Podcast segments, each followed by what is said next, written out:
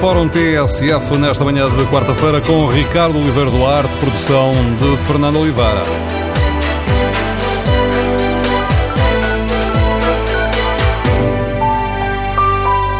Bom dia, como fomos ouvindo ao longo da manhã na TSF, nasce hoje em Portugal o Corpo Europeu de Solidariedade. É uma parceria da representação da Comissão Europeia em Lisboa e da AMI, que pretende até 2020 levar 100 mil jovens entre os 18 e os 30 anos a fazerem voluntariado por toda a Europa, nos países mais pobres, mas também nos mais ricos. E é esse precisamente o ponto de partida para o programa de hoje. Estamos mais solidários o que leva as pessoas a fazerem voluntariado. Onde é que é precisa mais ajuda?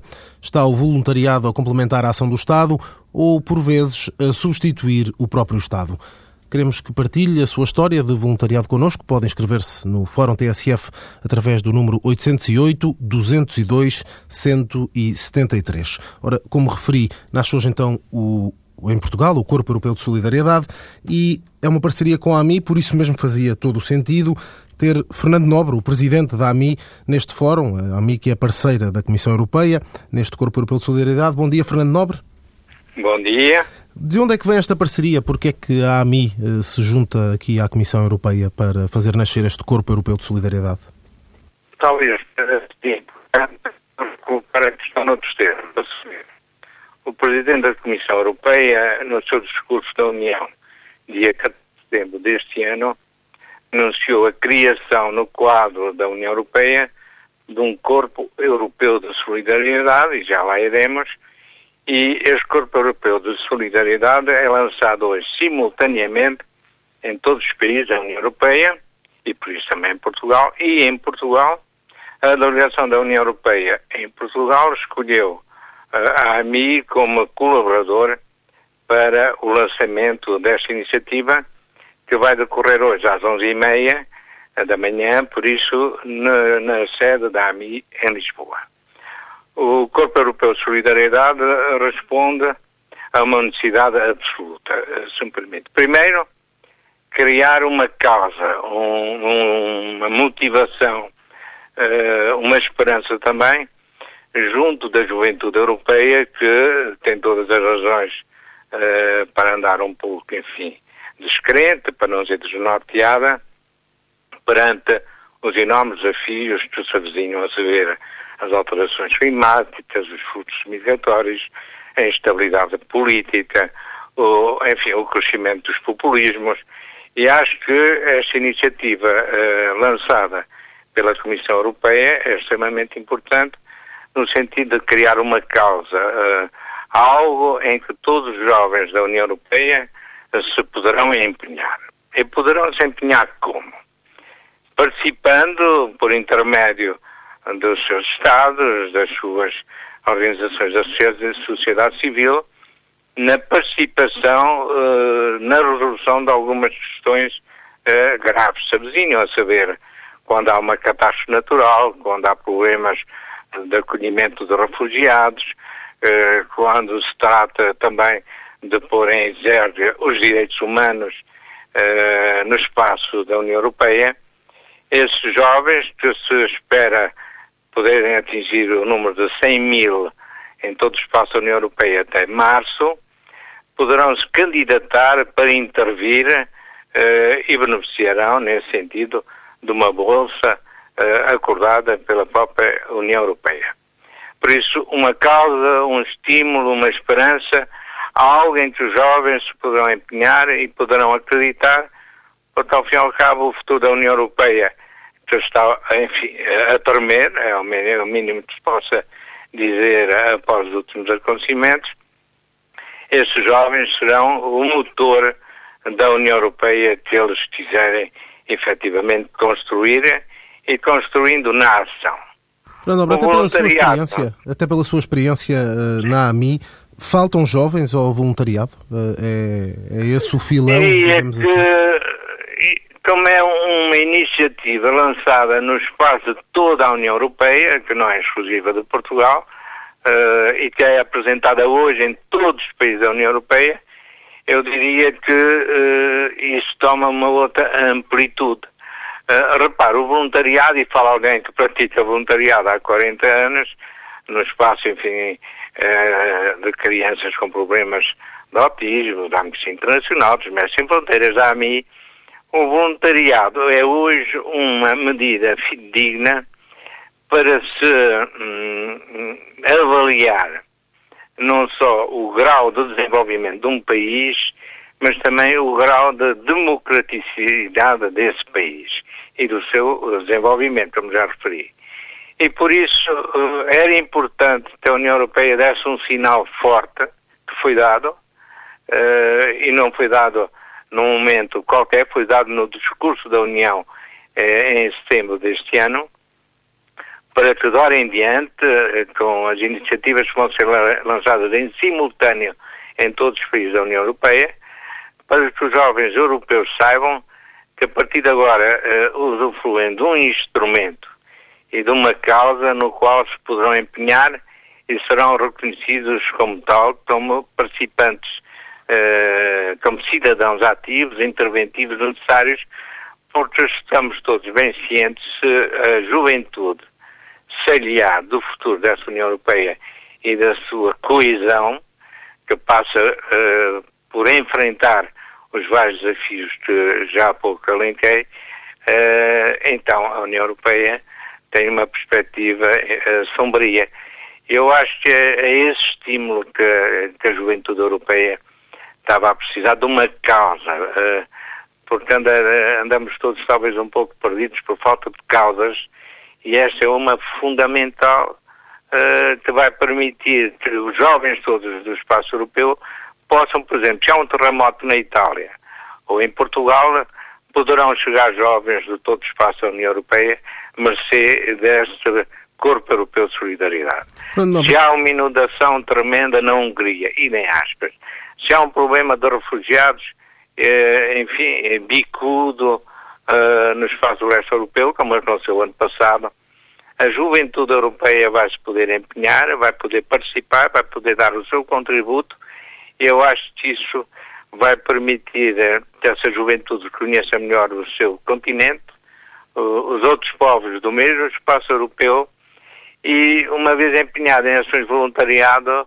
entenderão muito mais e melhor uh, os problemas uh, prementes que a própria Europa enfrenta. Como já ouvimos aqui dizer, tem mais de 40 anos de voluntariado. Como é que foi mudando o panorama em Portugal e também lá fora? Tem muita experiência internacional. Como é que foi mudando o panorama ao longo destes, deste quase meio século? Diria que uh, não foi mudando exatamente no melhor sentido. Quando eu comecei, fim dos meus estudos de medicina em Bruxelas, havia uh, uma grande onda de esperança, uh, de mudança positiva. Repare, quando cai, entre aspas, o muro de Berlim, falou-se de uma nova Europa, de um novo mundo. Os últimos anos têm vindo exatamente a remar uh, em contrário. Os conflitos do Médio Oriente, os conflitos da Norte África, a instabilidade de todo o Sahel, a questão migratória, a pobreza, a desgovernação, as alterações climáticas, às quais não foram sendo dadas respostas atempadas, fazem o desemprego, importante na camada jovem, fazem que hoje muitos jovens, eu tenho quatro filhos, estão bastante aliados, para não dizer indiferentes, uh, quanto ao futuro dessa Europa, que ao fim e ao cabo foi construída de cima para baixo, sem ter em conta talvez os desiderata e, e, e as esperanças e a vontade da sua juventude. E está à vista que o futuro da Europa sem a sua juventude não tem futuro nenhum. E por isso este movimento vem talvez pôr os ponteiros do relógio onde já deviam ter sido postos há muitos anos.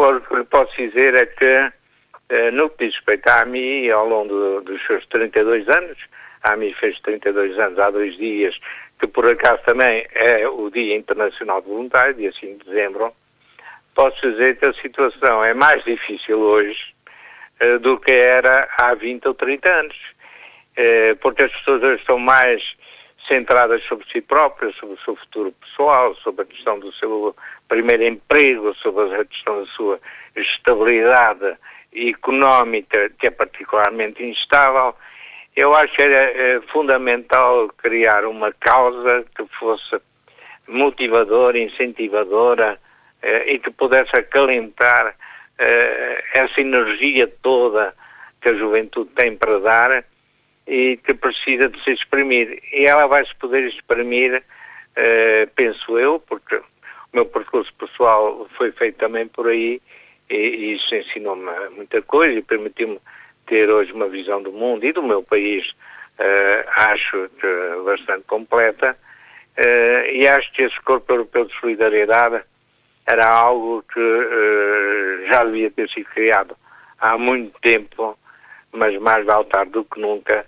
É o momento de estar um pontapé de saída e vai ser hoje em todos os países da União Europeia e em Portugal. A delegação da União Europeia escolheu uh, a AMI como sua parceira no lançamento dessa iniciativa, o que nos honra particularmente e estamos muito felizes por isso. Fernando Nobre, agradeço-lhe a participação no Fórum da TSF. Muito obrigado. Um bom dia. Relembro o número para a participação dos ouvintes no Fórum: 808-202-173.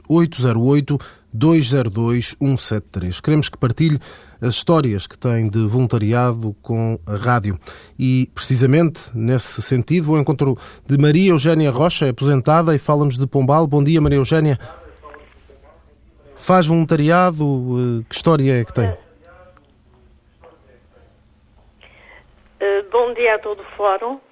Efetiva, eu faço efetivamente Pedia-lhe que baixasse o eh, rádio que tem ao fundo. ainda há pouco tempo, mas hum, uh, sinto-me sinto realmente realizada com o que faço e quando o faço.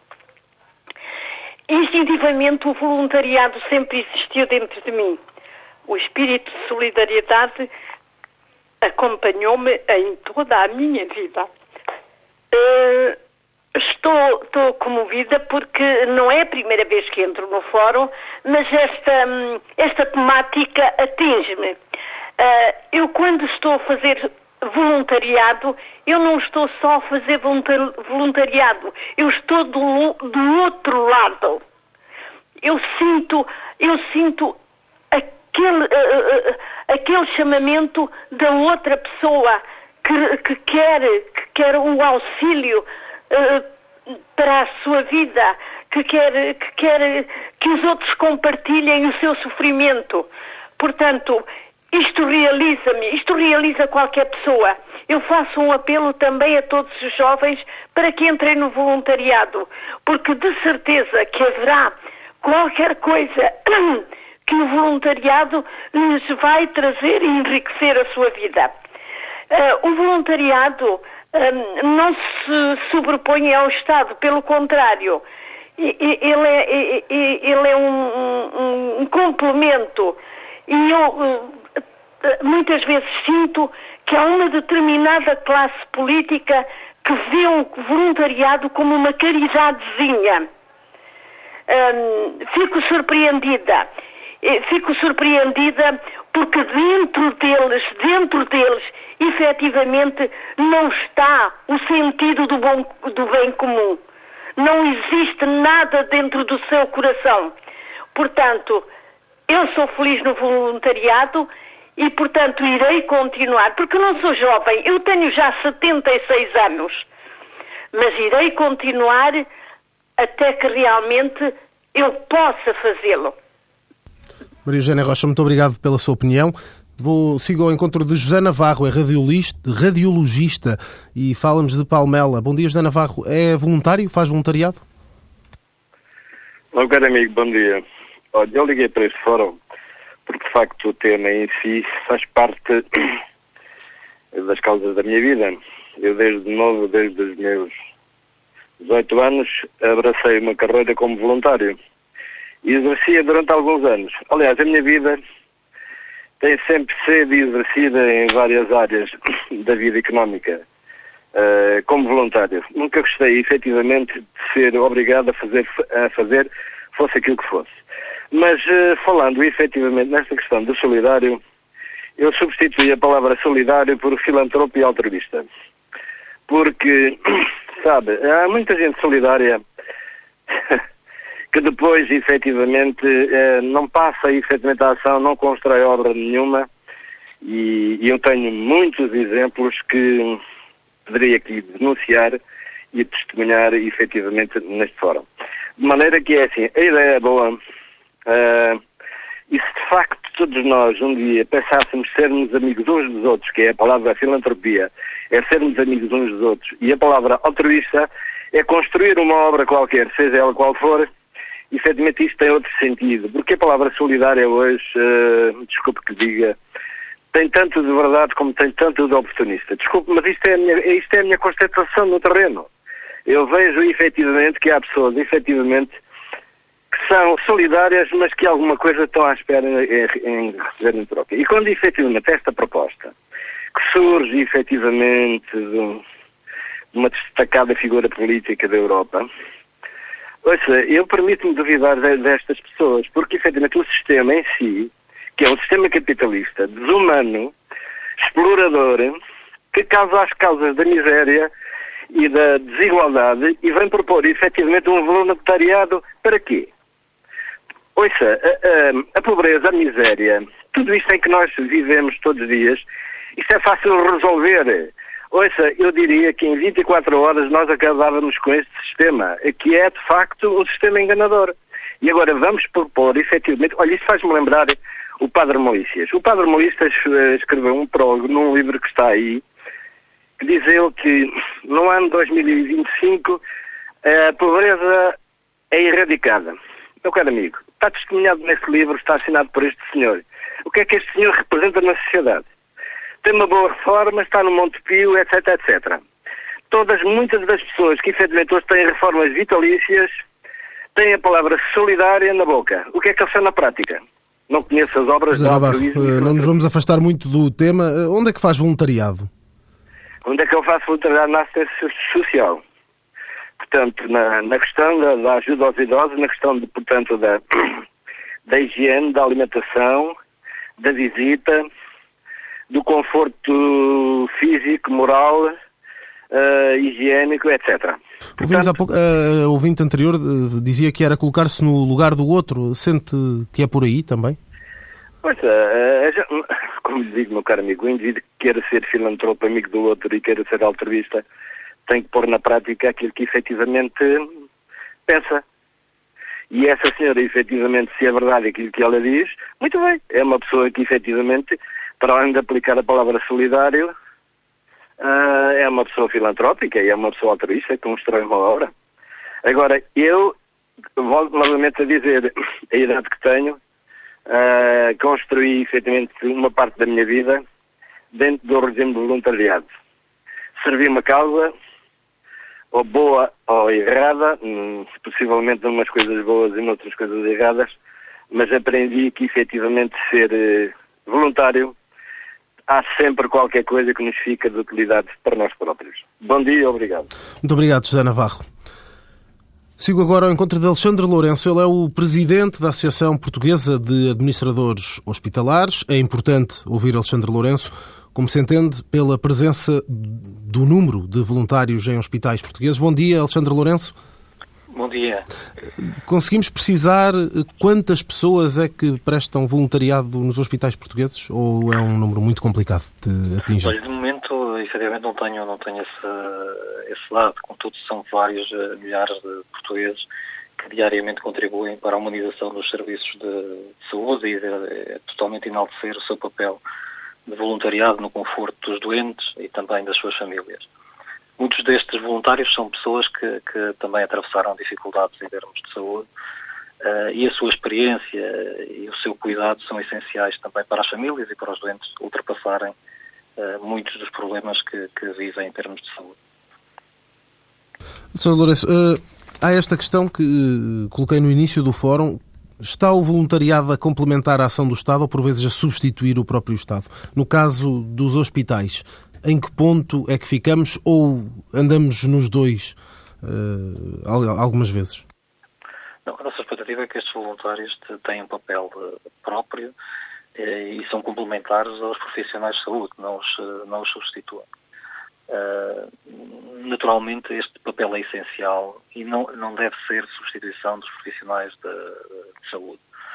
Uh, também dar nota, muitas vezes, que estas próprias equipas de voluntariado, que muitas vezes são organizadas, quer ligas de utentes, quer em associações de apoio a doentes e familiares, dão também muito apoio social aos nossos doentes, em que muitas vezes existe alguma deficiência na oferta de, de serviços públicos.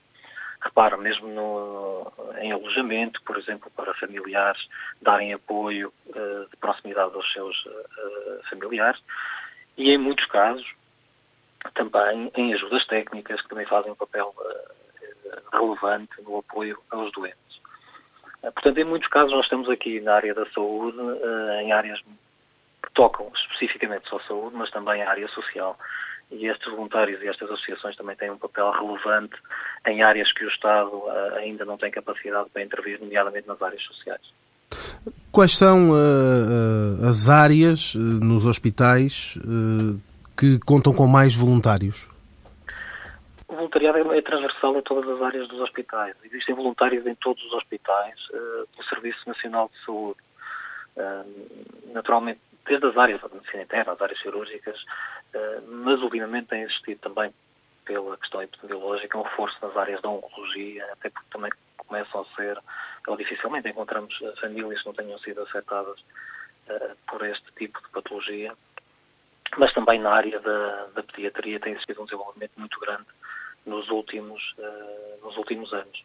Mas de uma forma genérica, eu queria dar a nota que é muito transversal a todas as áreas dos hospitais uh, portugueses e este papel de altruísmo dos, dos voluntários leva-os também a apoiar uh, todas, as, todas as causas dentro das nossas instituições. Quem não passa por um hospital já há algum tempo poderá não ter uh, bem essa noção, mas podemos encontrar voluntários num hospital a fazer o quê, Alexandre Lourenço? Muitas vezes estão a dar conforto aos próprios doentes e às famílias. A dar suporte. Estes voluntários estão identificados, em muitos hospitais que têm um fardamento próprio, uh, e estão dentro das organizações a prestar os apoios necessários, a dar uma palavra amiga, que muitas vezes é muito superior a, a muitos medicamentos ou, ou, às terapêuticas. Esta palavra, este, este conforto aos familiares é essencial para, para a recuperação dos doentes e, em muitos casos, também na preparação para uh, uh, tempos mais difíceis. Este Corpo Europeu de Solidariedade, que é hoje apresentado, tem um foco completamente virado para os jovens, entre os 18 e os 30 anos. É nessa faixa que sente que poderia haver uma melhoria, tendo em conta isto em relação a número, ou, ou não? Muitos dos nossos voluntários são pessoas que já, já com alguma idade avançada, ou com média idade eh, e naturalmente termos capacidade de uh, atração para estes uh, voluntários mais jovens, naturalmente cria uma corrente de voluntariado e rejuvenescimento deste apoio que, será essencial. Mas também dar nota que estas pessoas que, já têm meia idade também já têm uma experiência de vida que lhes permite prestar esta palavra com uma forma mais consistente. De qualquer forma, há uma nota que eu também queria deixar, que é a necessidade de assegurar a formação de voluntários em todo o país. Eh, porque nós, apesar de termos formação eh, em Portugal para voluntários no setor da saúde, ela está muito concentrada em Lisboa e no Porto. Eh, e devemos desenvolver esforços para que esta formação seja alargada a outros locais do país. Porque, efetivamente, esta formação dos voluntários também é importante para que eles prestem os melhores apoios e informações às famílias e, e aos doentes e apoiem naturalmente as equipas de saúde no, no desenvolvimento da sua ação. Para além da localização, eh, mais para o interior, como percebemos do que acaba de dizer, eh, se pudesse eh, reforçar alguma área, qual, qual considera que poderá ser a mais deficitária? Onde faria mesmo muito sentido e haver mais gente a prestar voluntariado? Nós temos que, que, que repensar também a forma como temos os hospitais organizados e o papel dos hospitais também na, na comunidade e a sua integração na comunidade. Uh, e uma das falhas no nosso sistema de saúde está relacionada com uma barreira que existe nos cuidados pós-hospitalares e esta ligação dos hospitais uh, à comunidade. E eu creio que aqui as comunidades organizadas uh, em voluntariado, em movimento associativo, podem ter um papel muito relevante em abrir estas portas dos hospitais à comunidade e assegurar a continuidade de cuidados dos doentes para a, a comunidade. E aí nós devemos ter imaginação e pensamento para reforçar esta componente, assegurando esta continuidade de cuidados aos nossos doentes.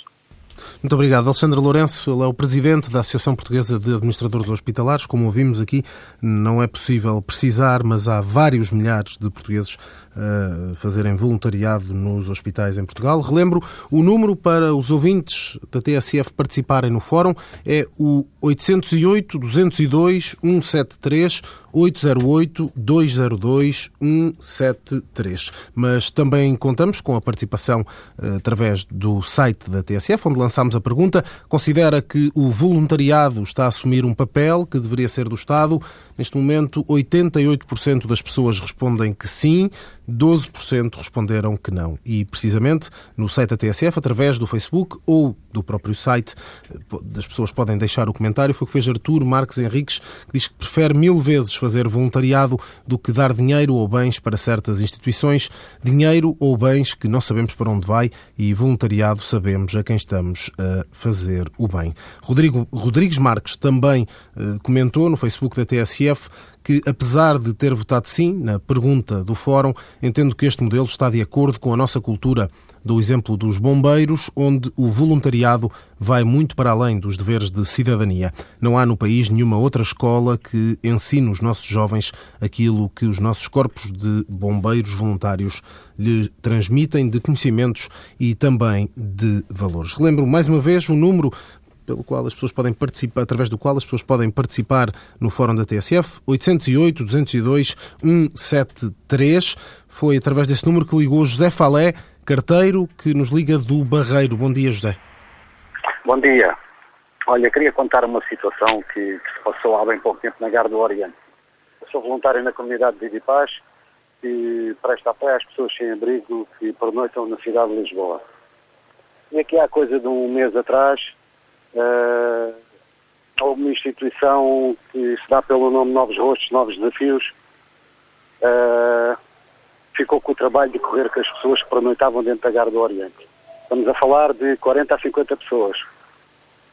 Uh, essa dita instituição, com o patrocínio da Câmara Municipal de Lisboa, começou a utilizar métodos para correr com as pessoas que, em alguns casos, parece faz lembrar tortura. É, ou feitas ou feitas. Uh, isto com a participação ativa da PSP. Uh, tivemos voluntários que viram agentes da PSP às duas, três da manhã acordarem sem abrigos dentro da Gar do Oriente, picando-os com uma caneta para eles se identificarem e, passado duas horas, voltarem a fazer a mesma coisa à mesma pessoa, só para eles não dormirem lá dentro. Uh, as várias instituições, Comunidade de Paz, Casa, Legião da Boa Vontade, as várias instituições que prestam apoio ao sem-abrigo na cidade de Lisboa, foram proibidas de distribuir comer por essas pessoas dentro da GAR. Não sabemos com ordens de quem, mas possivelmente da Câmara Municipal de Lisboa. Isto é uma situação que está a passar em Lisboa, com a conivência, se calhar, de muita gente. Não sabemos quem é que ganha dinheiro com isto. Mas o que é certo é que das 40 a 50 pessoas que lá dormiam, 10 aceitaram o que é sido dito instituição Novos Rotos, Novos Desafios quis, e os outros 30 foram espalhados por Lisboa não sabemos bem onde é que eles andam, onde é que eles dormem.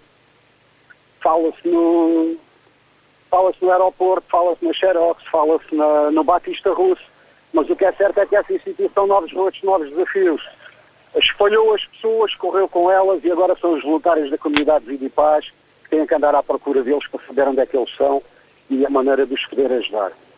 É Já falei. Agradeço-lhe imenso a, a denúncia e o relato.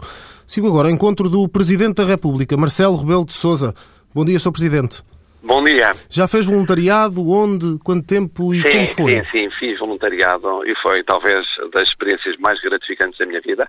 E espero voltar a fazer quando terminar o mandato, porque ajudei como voluntário em cuidados paliativos. Cuidados paliativos significam o apoio a pessoas doentes, Normalmente uh, identifica-se cuidados paliativos com cuidados terminais e pensa-se em pessoas que estão no fim da vida ou estão numa situação muito grave de saúde, mas há cada vez mais cuidados paliativos com gente nova ou com gente que depois até recupera ou pelo menos fica com doença crónica, mas que atravessa um período difícil, muito difícil do ponto de vista de saúde.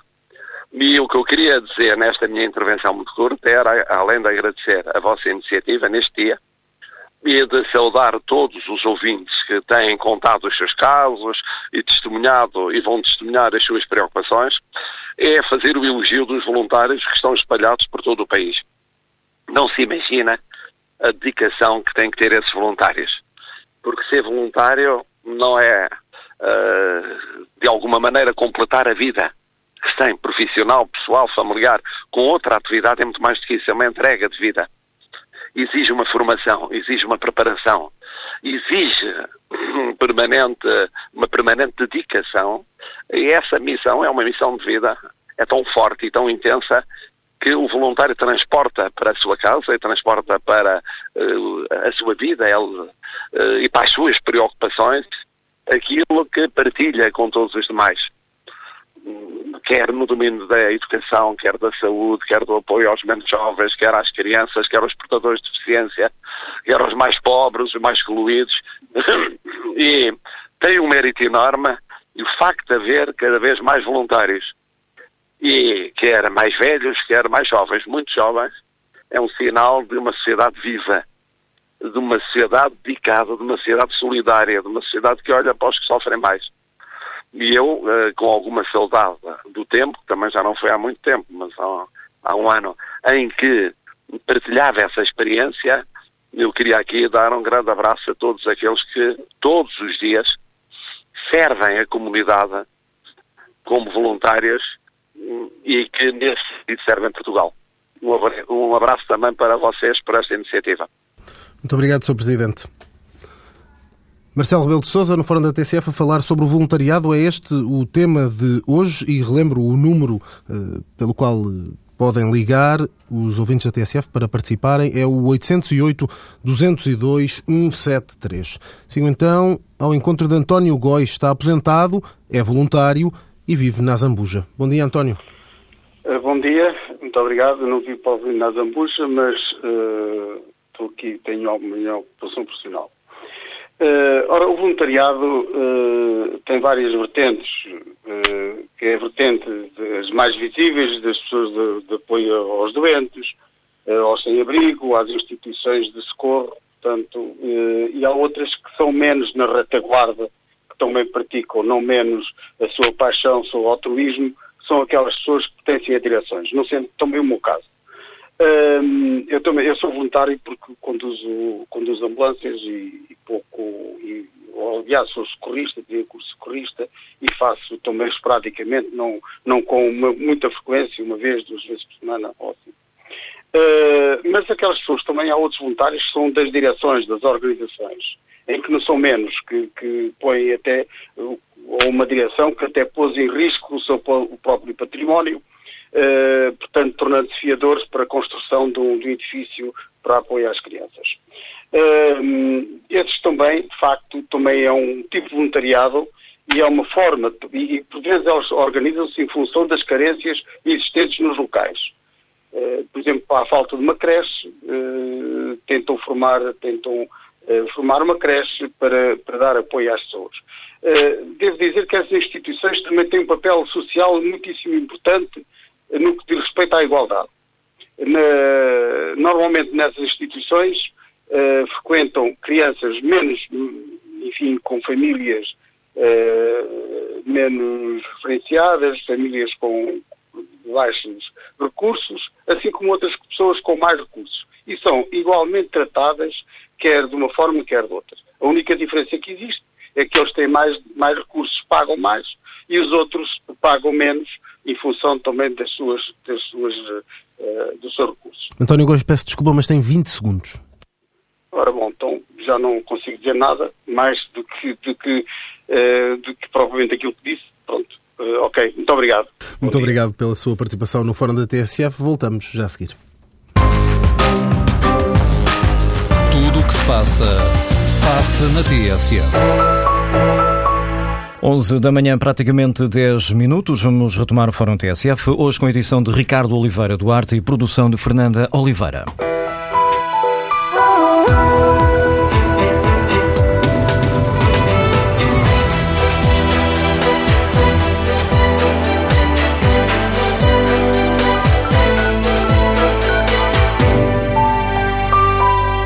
Hoje, Nelson, que discutimos aqui no Fórum da TSF o voluntariado a propósito do nascimento do Corpo Europeu de Solidariedade, uma parceria da representação da Comissão Europeia em Lisboa e também da AMI.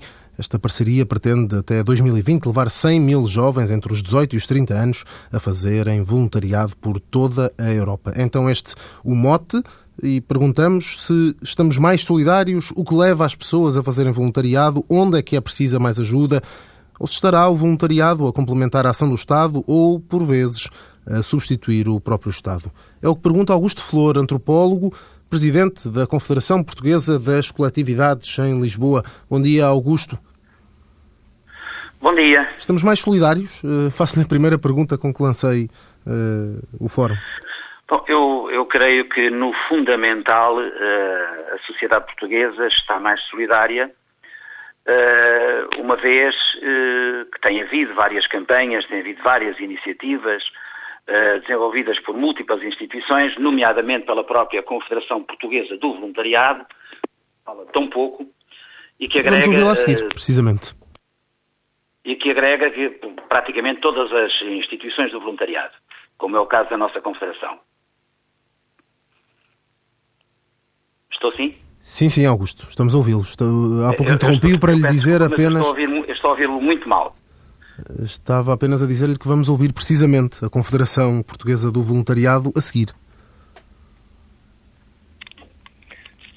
Peço desculpa, mas eu não estou a ouvir. Não sei se me estão a ouvir ou não. estamos a ouvir, a Augusto Flores, estamos a ouvi-lo perfeitamente. Não sei Muito se bem. agora me consegue ouvir melhor. Sim. Não, eu, eu gostaria de, de, participar e de contribuir com, digamos, com dois ou três elementos que talvez ajudem a perceber a importância do voluntariado, a questão da substituição ou não do Estado, a participação ou não dos jovens. E eu dava como exemplo o caso do Movimento Associativo Popular, as coletividades de cultura, recreio e desporto de Portugal, que são mais de 30 mil e são dirigidas por mais de 425 mil dirigentes associativos voluntários, benévolos e eleitos. É uma área que, de uma forma geral, está esquecida, portanto, as pessoas não reparam nisso, os próprios órgãos de comunicação social não lhe dão a devida importância e visibilidade, mas o que é verdade é que esta é a maior rede de voluntariado existente uh, no país. Uh, e esta, esta rede de voluntariado, porque no fundo é disso que se trata, são pessoas voluntárias, são pessoas benévolas, atuam numa área que é uma área absolutamente essencial na nossa, na nossa sociedade, que é a área da prevenção. Porque se nós olharmos, aliás, todas as iniciativas que são, de uma forma geral, divulgadas, são de instituições que atuam e muito bem, e, e do ponto de vista complementar, fazem imensa falta, mas atuam essencialmente naquilo que eu costumo denominar por um modelo social de remediação, isto é, atuam, uh, uh, acodem às situações sociais agudas. Ora, não, é, isso corresponde a um determinado modelo social, histórico, obviamente, que tem um, conjunto de, de, de razões históricas, mas este modelo social, em minha opinião, deveria ser repensado eh, porque nessa altura já as pessoas estão em sofrimento, já as pessoas estão em necessidade e nós deveríamos investir mais no modelo de prevenção social. E é aí que entra, digamos, as coletividades de cultura, recreio e desporto.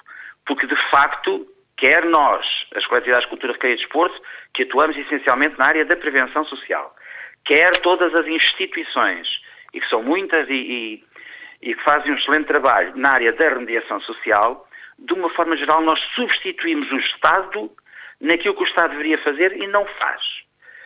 E, de alguma forma, complementamos o Estado naquilo que o Estado ainda vai fazendo, mas que vai fazendo cada vez menos. Eu creio que todos nós temos consciência de que o Estado, e aqui quando eu falo do Estado, falo, digamos, das políticas públicas que têm sido desenvolvidas pelos governos, chamemos nos últimos, pelo menos nos últimos 40 anos, vem, eh, ao contrário daquilo que a nossa Constituição até diz, vem, eh, ou seja, desresponsabilizando-se e vem atribuindo essas competências à sociedade civil. O que, aliás, eu creio que uma sociedade civil participativa, como é o caso das coletividades, uh, com pessoas a fazerem voluntariado, torna a nossa sociedade, do ponto de vista da democracia, uma democracia mais participativa, dá uma melhor qualidade à nossa democracia e, do ponto de vista humanista, torna a nossa sociedade mais humanista. Portanto, este voluntariado é necessário por estas duas razões essenciais. E é também muito importante para dar resposta às necessidades das pessoas.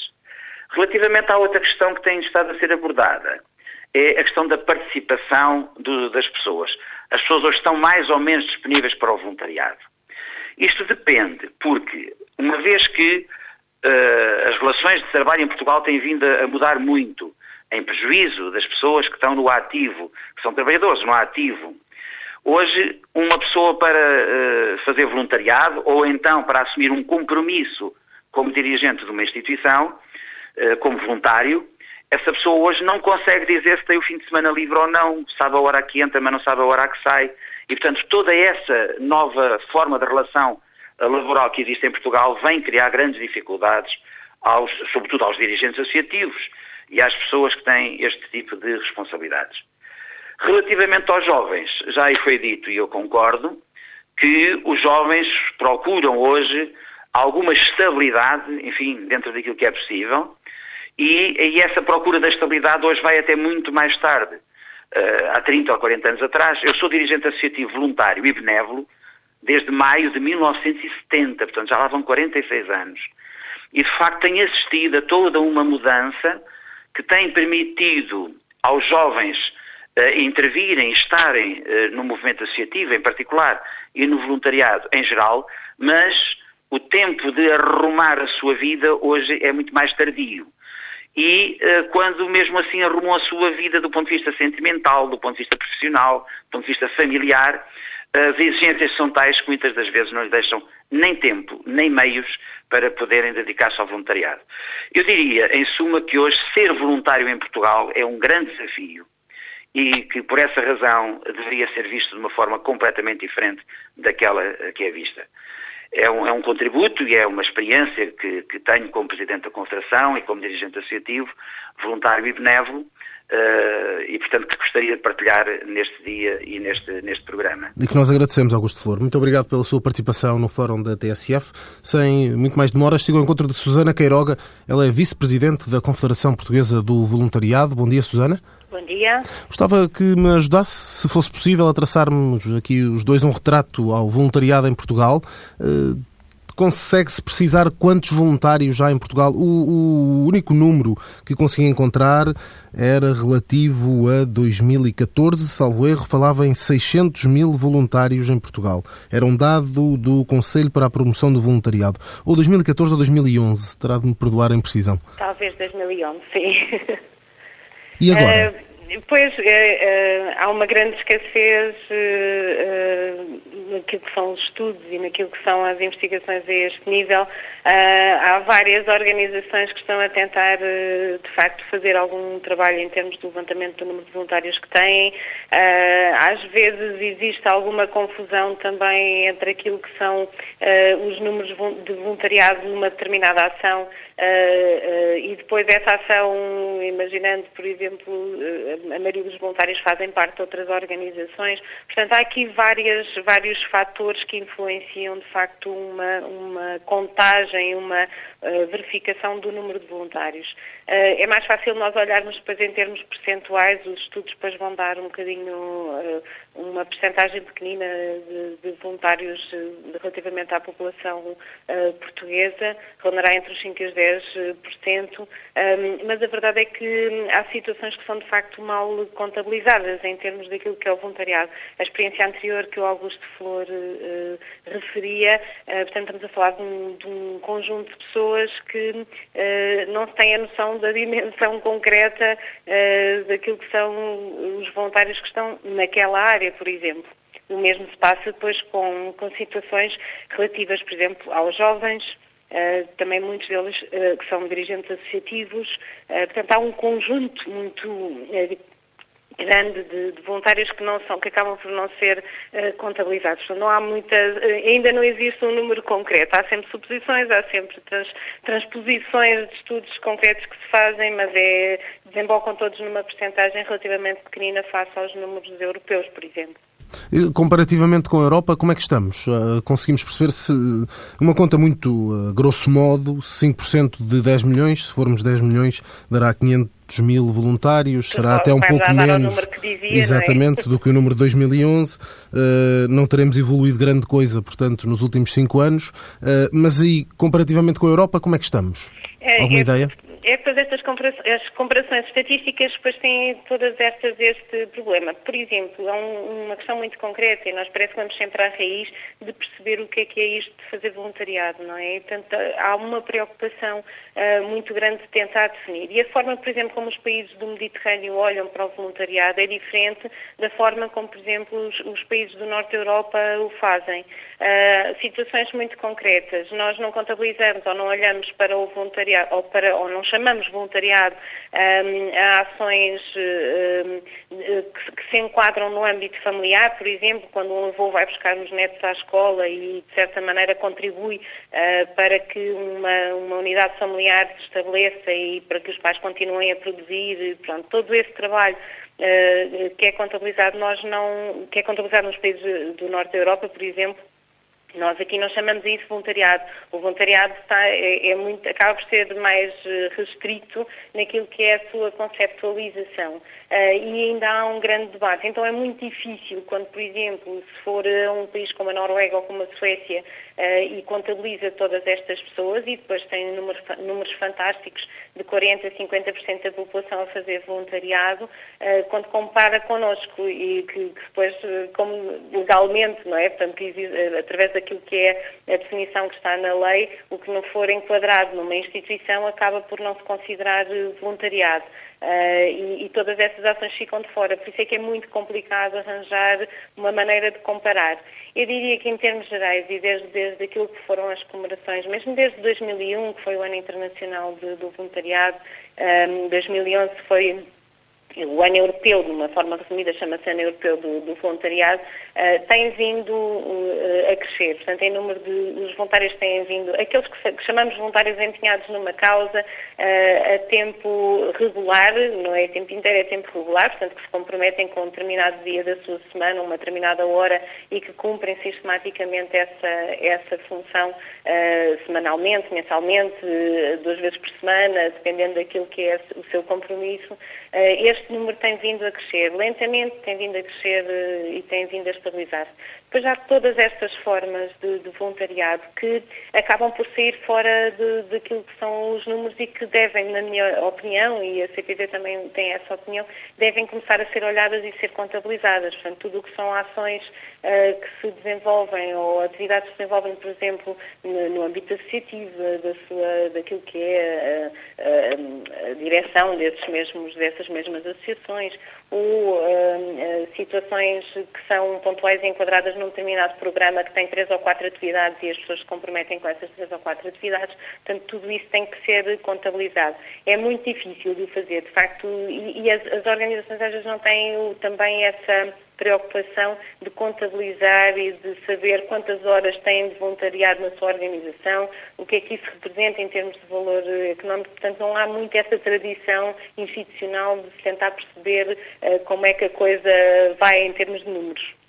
Sona, e em termos de as áreas de atuação, uh, se se consegue perceber se há mais mulheres, se há mais jovens, uh, também não conseguimos, também continuamos com essa dificuldade. Não, depois podemos fazer depois extrapolações é? daquilo que, é, que são as, as verificações uh, entre aquilo que se passa lá fora e aqui, e há tendências, obviamente. Uh, por exemplo, a tendência de, de, haver mais mulheres do que homens, como é óbvio na população, isso também acontece.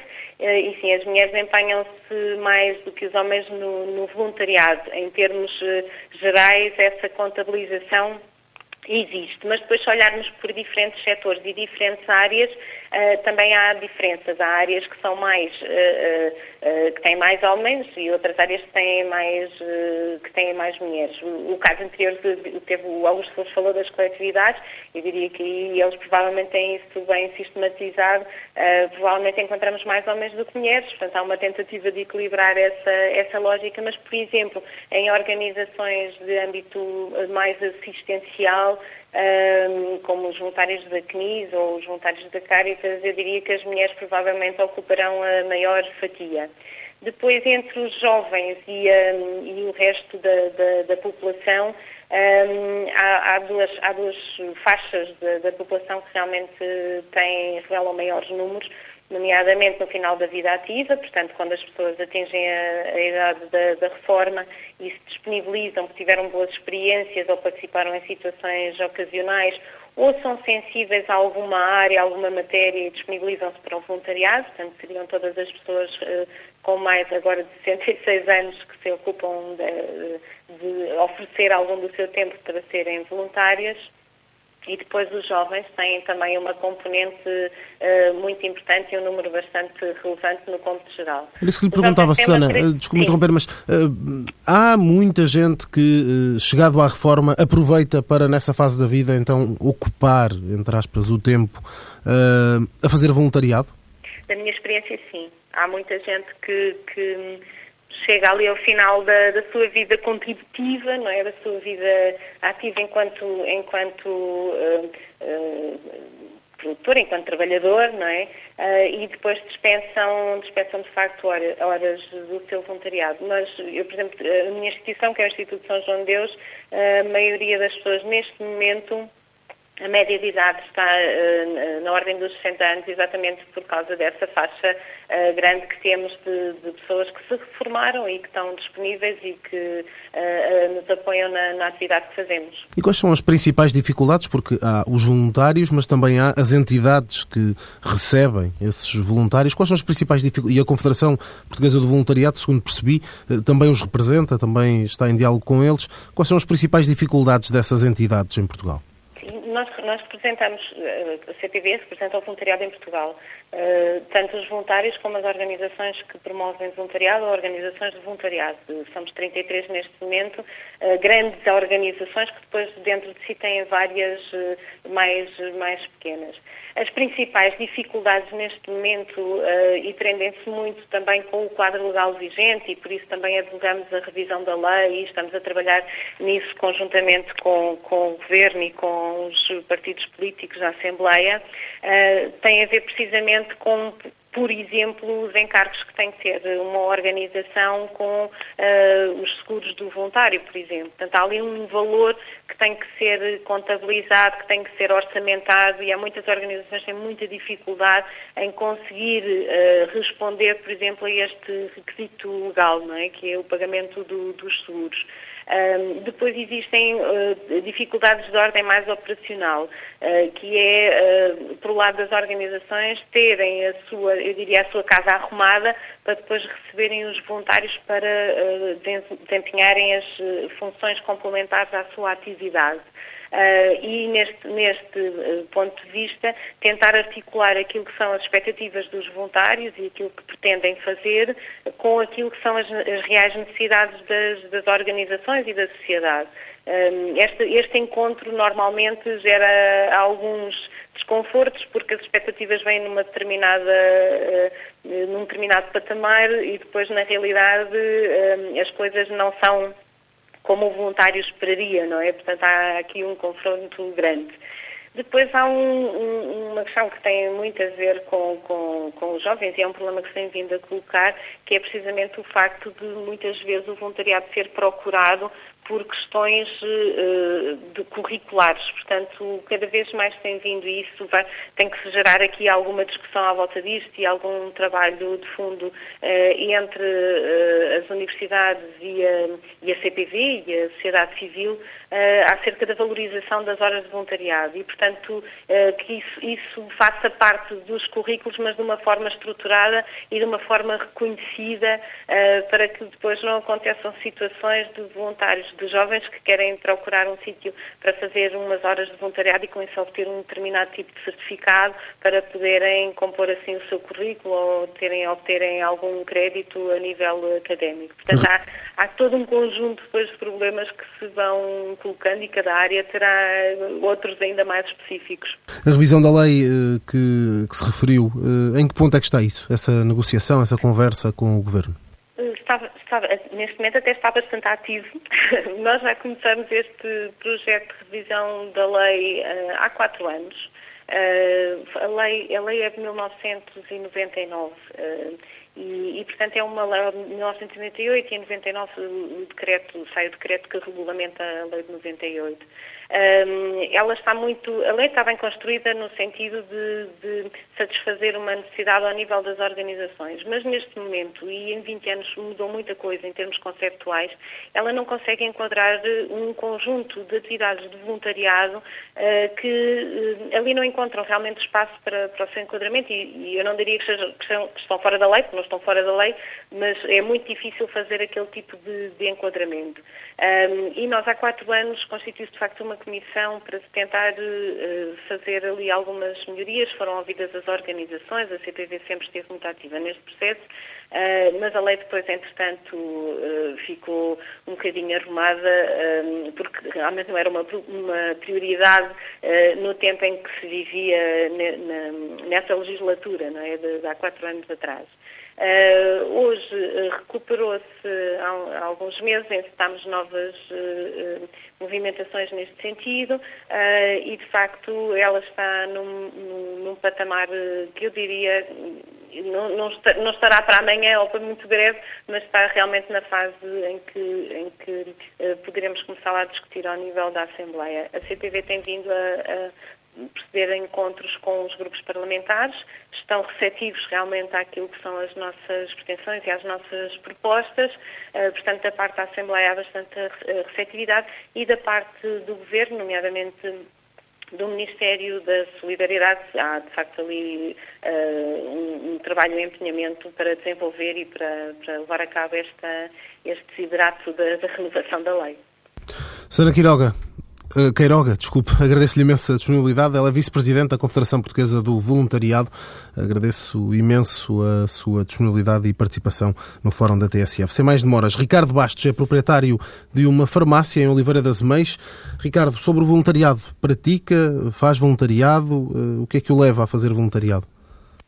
Uh, bom dia, antes de mais, bom dia ao TSF e a todo o auditório. Eu queria começar por agradecer a homenagem que aos voluntários que o Sr. Presidente acabou de fazer agora há um bocadinho. Eh, obrigado Sr. Presidente por, ter, por ser voluntário e também por testemunhar, eh, sendo assim também um exemplo para os outros. Eh, é um bom exemplo de, como se pode incentivar os outros. É sinal que o Presidente está atento e continua a ser este bom, bom, bom incentivo. Eu devo dizer que, em termos de voluntariado, eu faço o meu voluntariado à terça-feira. E as minhas semanas há muito passaram a ser medidas de terça em terça-feira. Há pessoas que medem de sábado, de fim de semana a fim de semana, e aquilo é tão compensador que as minhas semanas se medem de terça a terça. Eh, eu estou num, hospital de São Sebastião, na feira, e, eh, e se eu conseguir, eu estou na parte da ortopedia, onde eu costumo dizer que a maior parte das pessoas falam, eh, estão, estão naturalmente muito fragilizadas, estão muitas delas muito escavacadas, não é? Mas se conseguir, dali dos, dos, dos, doentes e daquelas pessoas que ali estão, se conseguir arrancar um sorriso, já valeu a tarde, já consegui que, que, que valesse a pena aquela semana. E tem havido, e tem havido histórias incríveis, incríveis em que as pessoas estão ali, estão ali eh, em que o tempo é, é, é a parte mais difícil de passar, muitas vezes até pior do que a, do que a própria doença. Eu dizer que já uma vez um senhor faleceu enquanto, enquanto falava comigo, mas a verdade é que faleceu com um sorriso nos lábios. Ele, a última coisa que ele disse é que era da Arouca, e disse aquilo com um sorriso e pouco depois faleceu. É, era aquelas coisas que nos deixam arrepiados. É um exemplo para a vida toda e era a essência do nosso trabalho praticamente. Dizer também que eu desde 2009 faço, gosto de correr e faço umas corridas solidárias. Este ano, precisamente, é para a Liga dos Amigos do Hospital Santa Maria da Feira, em que eu escolho, neste caso, escolhi uma prova de 24 horas, eu dou um euro por cada quilómetro que corro e incentivo amigos a darem cêntimos, 10 cêntimos, 15 cêntimos, 20 cêntimos, o que quiserem, por cada quilómetro que eu consiga fazer. Uh, aquilo não me deixa parar, este ano correu bem, eu fiz 150 quilómetros, isto tudo multiplicado uh, dá uma verba interessante. Este ano eles ainda não sabem quanto é que vai dar, porque agora em setembro, mas uh, o ano passado fui para uma banda de música e rendeu-se 7.200 euros, porque é um reconhecimento de um trabalho extraordinário que estas, que estas neste caso, uma liga de um hospital que faz. E, é um trabalho bastante compensador, é um trabalho que nos deixa, enche a alma e, uh, para não costumar muito tempo, um dos temas que eles falam é se nós substituímos ao Estado. Eu acho que nós não substituímos, até pode parecer, mas uh, mais do que substituir, eu acho que nós o complementamos. Porque se cada um de nós fizer a nossa parte, isto não custa tanto. Nós também somos Estado e uh, costumo dizer que se cada pessoa limpar o seu metro quadrado, o mundo fica limpo, não é? E neste caso, se cada um fizer a sua parte, isto não custa nada, 3 horas, 4 horas por semana não é nada comparada com o tempo que a gente passa num café, também é importante, ou o tempo que passamos ao computador, ou passamos ao telemóvel, ou qualquer coisa, não é nada comparado com aquilo que a gente pode fazer. Aquelas pessoas estão ali horas e horas e horas sem saber o que é que vão fazer ao tempo e a sofrer, e, e muitas vezes as pessoas nem sequer visitas da família têm. A única família que eles têm é precisamente a nossa. De maneira que era este exemplo que eu queria deixar. Obrigado por ter. Agradeço muito, Ricardo. Permita-me fazer-lhe uma pergunta. Nessas horas, nessas terças-feiras, porque agora mede as suas semanas, tem-se cruzado com muitos jovens? Porque fazemos este fórum a propósito Sim, do tenho, lançamento do Corpo Europeu de Solidariedade. Ele é destinado a jovens entre os 18 e os 30. Sente, tem visto, cruza-se com muitos voluntários. Temos muitos voluntários, somos cerca de 60. Claro que eu tenho 51 anos e e muitos deles são, são de mais idade que eu, mas tenho visto muita gente a inscrever-se. Nós temos algum cuidado, a Liga tem algum cuidado em, em fazer entrevistas com psicólogos, porque também queremos pessoas que estejam ali e que não seja um motivo para, para, para porem as pessoas mais para baixo. Não, tem que ser pessoas bem positivas, a saberem o que estão a fazer. E temos visto, pelo menos eu vejo lá, eh, bastante jovens a inscrever-se, estudantes universitários, que penso que aquilo até lhes é, conta para currículo e, e eles fazem questão de virem ali porque tem tudo a ver. Eu vejo ali psicólogos querem vir fazer, então, são estudantes universitários que querem vir fazer esse serviço. Temos pessoas ligadas a educação de infância, temos pessoas ligadas à enfermagem, que eu acho que aquilo é, mais do que as teorias, acho que aquilo uh, as complementa e as enriquece bastante no seu trabalho do, do dia a dia, até com estudantes, e tem visto bastante bastante gente eh, jovem ali também. também. Ricardo Bastos, agradeço-lhe imenso a disponibilidade e a participação no Fórum da TSF. Um homem para quem as semanas sofreram uma alteração a propósito do voluntariado eh, e passaram a ser medidas em terças-feiras. Hunter Hadler, ele é o fundador do movimento ReFood. Hunter, bom dia. Imagino que as suas semanas eh, tenham sido todas transformadas e já não sejam medidas sequer em terças-feiras. Em que é que são medidas? Uh, boa, uh Bom dia, bom dia, Ricardo. Uh, só uma correção, é Hunter Halder, o L vem antes do D, e precisa repetir a pergunta porque o estrangeiro não percebi. Antes de mais, a desculpa pela troca no nome. Hunter Halder. Hunter, uh, o ouvinte que estávamos a ouvir antes de si, passo o pleonasmo, uh, um, dizia que o voluntariado lhe mudou a forma como media as semanas. Passou a medir entre as terças-feiras, que é o dia em que faz o voluntariado e eu desafiava-o a dizer em que é que, em que dia é que mede a sua semana. Oh, well, muda completamente. Eu, eu fiz muito pouco voluntariado antes de criar o movimento ReFood e agora uh, não faz outra coisa. Então, é, para mim, pessoalmente, é uma mudança completa. Uh, em voluntariado uh, temos uh, muito trabalho, Uh, e mas nada de remuneração. Então, este é um ajustamento bastante radical Uh, mas eu recomendo uh, para todos, porque uh, voluntariado é uma atividade que tem dois grandes benefícios. O primeiro benefício é para quem ajudamos, mas o segundo, e talvez mais real para nós, é a maneira que mudar nossas vidas.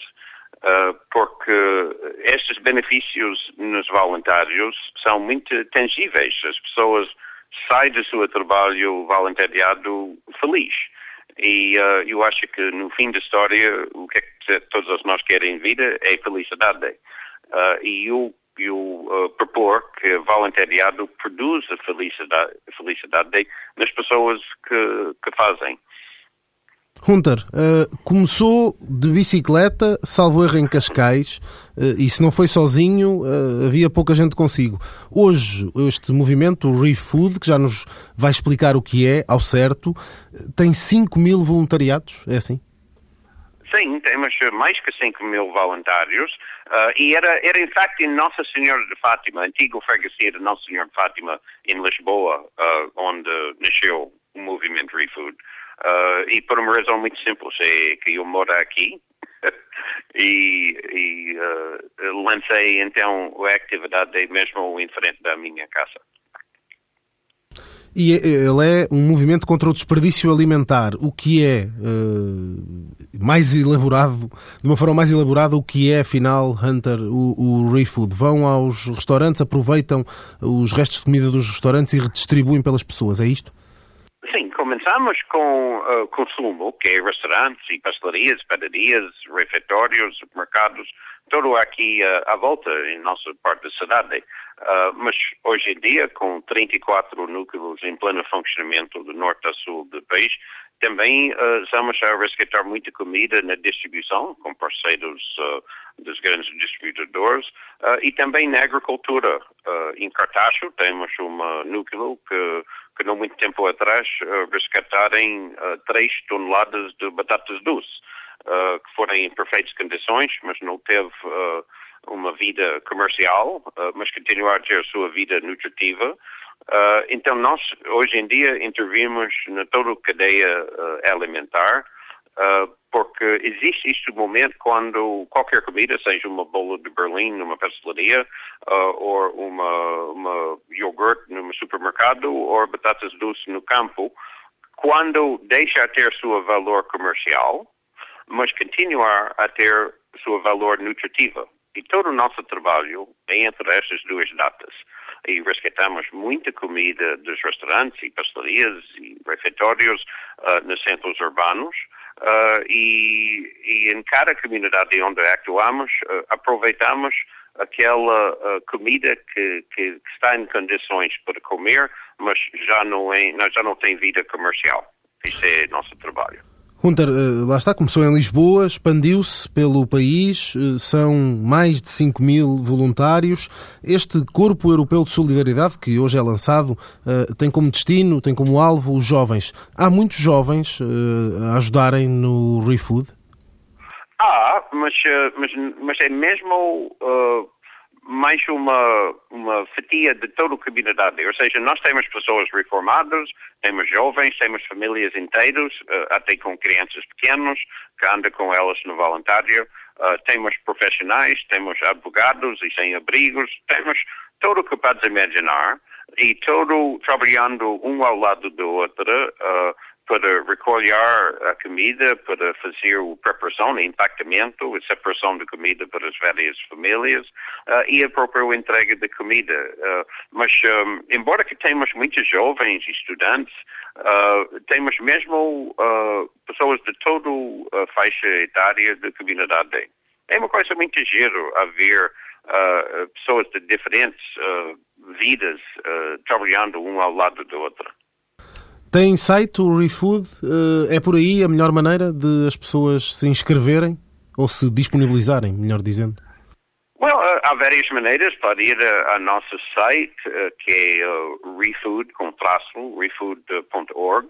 Ou pode ir ao Facebook, temos mais que 60 páginas. Cada comunidade local tem sua página. Tem uma página para ReFood Braga, outra para ReFood Viana, outra para ReFood Fado, outra para ReFood uh, Nossa Senhora de Fátima e das outras freguesias.